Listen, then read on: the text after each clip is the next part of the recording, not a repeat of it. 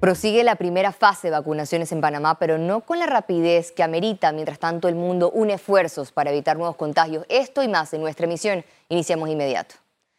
Para el investigador clínico Saber Science Jones, retrasar la segunda dosis no necesariamente afecta la eficacia, por lo que las recomendaciones es aplicar las primeras dosis que llegaron a la mayor cantidad de personas posibles para ampliar la cobertura a los sectores prioritarios. En el programa Radiografía, el infectólogo explicó que existen argumentos científicos que justificarían el retraso de la segunda dosis. Desde el punto de vista inmunológico, eh, casi todas las vacunas, la segunda dosis se aplica entre 6 y 12 semanas después de la primera, porque la primera dosis lo que hace es activar el sistema inmunológico y la segunda dosis lo que hace es reforzar esa primera activación. Aseguró que el retraso no afecta la eficacia de la vacuna. Así que yo no veo ningún problema científico en que la segunda dosis se retrase. El CDC de Atlanta, la OMS, eh, han, eh, emitido comunicados en esta semana eh, diciendo precisamente que uno puede administrar, retrasar la segunda dosis hasta seis semanas después de la primera.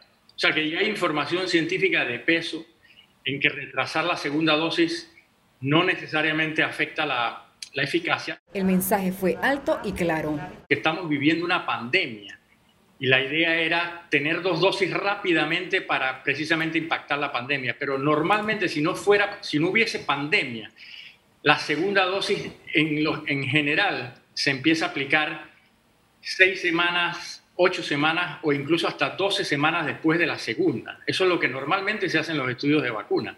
La segunda remesa de vacunas de Pfizer llegaría en febrero, según autoridades de salud. A partir del 15 de febrero nos llegan eh, algunas otras dosis. tenemos ahí una oportunidad de ese personal que tenemos actualmente eh, eh, sin, sin, protección y atendiendo coronavirus, poderlos proteger. con las vacunas que tenemos en reserva. Esa es una determina, eso es algo que le hemos recomendado al ministerio y que el ministerio tendrá la potestad de decidir si lo hace o no lo hace. La Asociación de Médicos Intensivistas también ve favorable la utilización de las dosis existentes para ampliar cobertura a los sectores en primera línea de batalla. Lizeth García, Econews.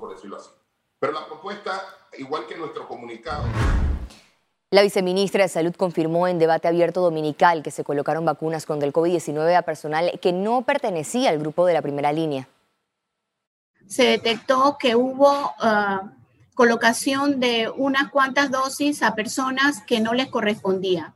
Consideramos que la dirección de la institución en donde se dio estos casos eh, está tomando ya medidas al respecto y nosotros somos respetuosos de ello. Panamá aplicó más de 6.000 vacunas COVID-19 en cinco días. El vacunómetro detalla que un total de 6.412 vacunas contra COVID-19 fueron aplicadas desde la llegada de las primeras 12.840 dosis de Pfizer al país. La inoculación al personal de salud inició el pasado 20 de enero, pocas horas después de la llegada de la vacuna. El objetivo de Panamá con este primer lote era vacunar a 6.420 personas. Solo uno de los 42 pasajeros provenientes del Reino Unido y Sudáfrica dio positivo a la variante COVID-19, indicaron autoridades del MINSA. Era un residente que venía principalmente masculino de 40 años, él de nacionalidad de Zimbabue, de Sudáfrica, eh, se reporta al aeropuerto sin ninguna molestia, ningún síntoma. Su prueba del aeropuerto sale negativa, pero por protocolo nosotros repetimos la prueba del quinto día. Eh, en este sentido, al quinto día esta prueba arroja que es positiva, ya él está en aislamiento, las medidas de, cuarentena eh, siempre y protocolo siempre se ha mantenido desde el transporte del aeropuerto hasta eh, los hoteles hospitales donde esto se encuentra. La positividad de pruebas COVID-19 en Panamá cayó a 14.3% a pesar de mantener altos números de funciones. Veamos en detalle las cifras del MINSA. 312.158 casos acumulados de COVID-19. 914 sumaron nuevos contagios por coronavirus. 2.710 pacientes se encuentran hospitalizados, 237 en cuidados intensivos y 2.473 en sala. En cuanto a los pacientes recuperados clínicamente, tenemos un reporte de 261.291. Panamá sumó un total de 5.098 fallecidos, de los cuales 34 se registraron en las últimas 24 horas. Realizan jornada de nebulización de vehículos en la cinta costera. Desde tempranas horas, taxis, autos particulares y vehículos del Estado se ubicaron en los estacionamientos de la cinta costera para participar de la jornada de desinfección y nebulización afectada y efectuada por la empresa Hombres de Blanco y coordinada por la Autoridad de Tránsito. Esta actividad que se realiza de forma gratuita busca reformar y reforzar las medidas de bioseguridad y evitar la propagación del COVID-19. El Ministerio de Salud implementa plan piloto de teleconsulta para pacientes con enfermedades crónicas. El plan busca brindar atención de salud controlada a distancia con personal médico idóneo a personas mayores de 60 años con enfermedades crónicas en su domicilio. La teleconsulta permitirá aumentar el acceso a la salud, mejorar la atención preventiva y reducir el tiempo de espera del paciente. El diputado independiente Juan Diego Vázquez cuestionó el incumplimiento de los ministros para sustentar el plan y costos de la vacunación contra el COVID-19. Lamentablemente hasta el momento no tenemos respuesta. Sin embargo, sí te puedo decir que los diputados que estamos interesados en que estas personas asistan finalmente a responder, viendo la crisis sanitaria que estamos viviendo y cómo la economía no está mejorando y que no se ve un plan claro, estamos preparados y organizándonos para tomar las medidas necesarias para que la Junta Electiva de la Asamblea y estos ministros entiendan que no fueron llamados opcionalmente a rendir cuentas, sino que tienen una obligación constitucional y legal, además de ciudadana.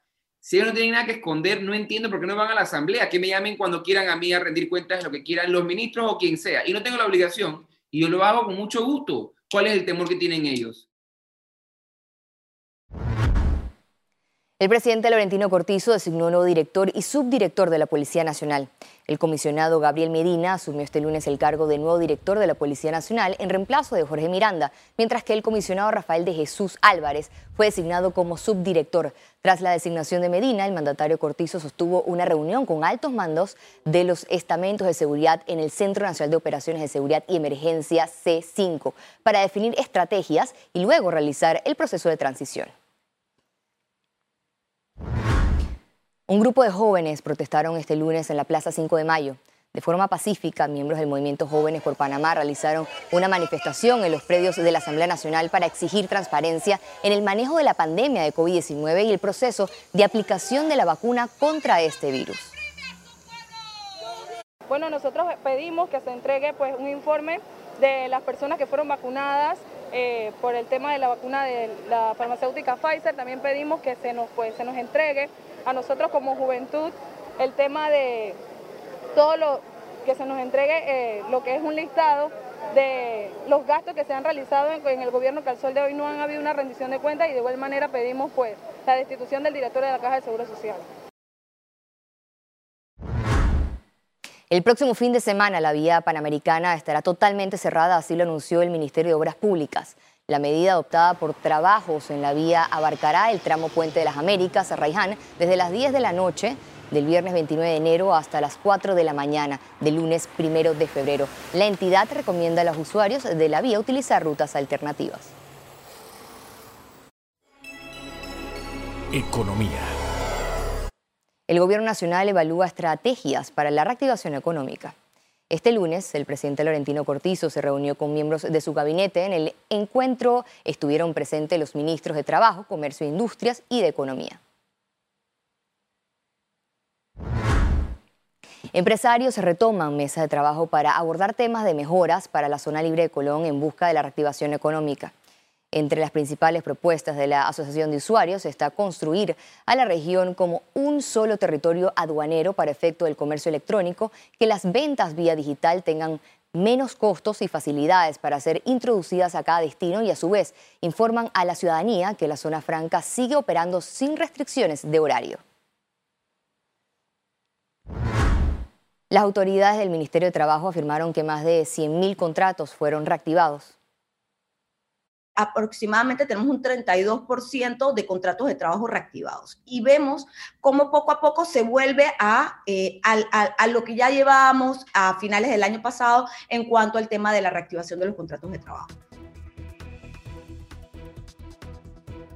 Al regreso internacionales, y recuerde, si no tiene la oportunidad de vernos en pantalla, puede hacerlo en vivo desde su celular a través de una aplicación destinada a su comodidad. Es Cable Onda Go, solo descárguela y listo, ya venimos. Quédese con nosotros.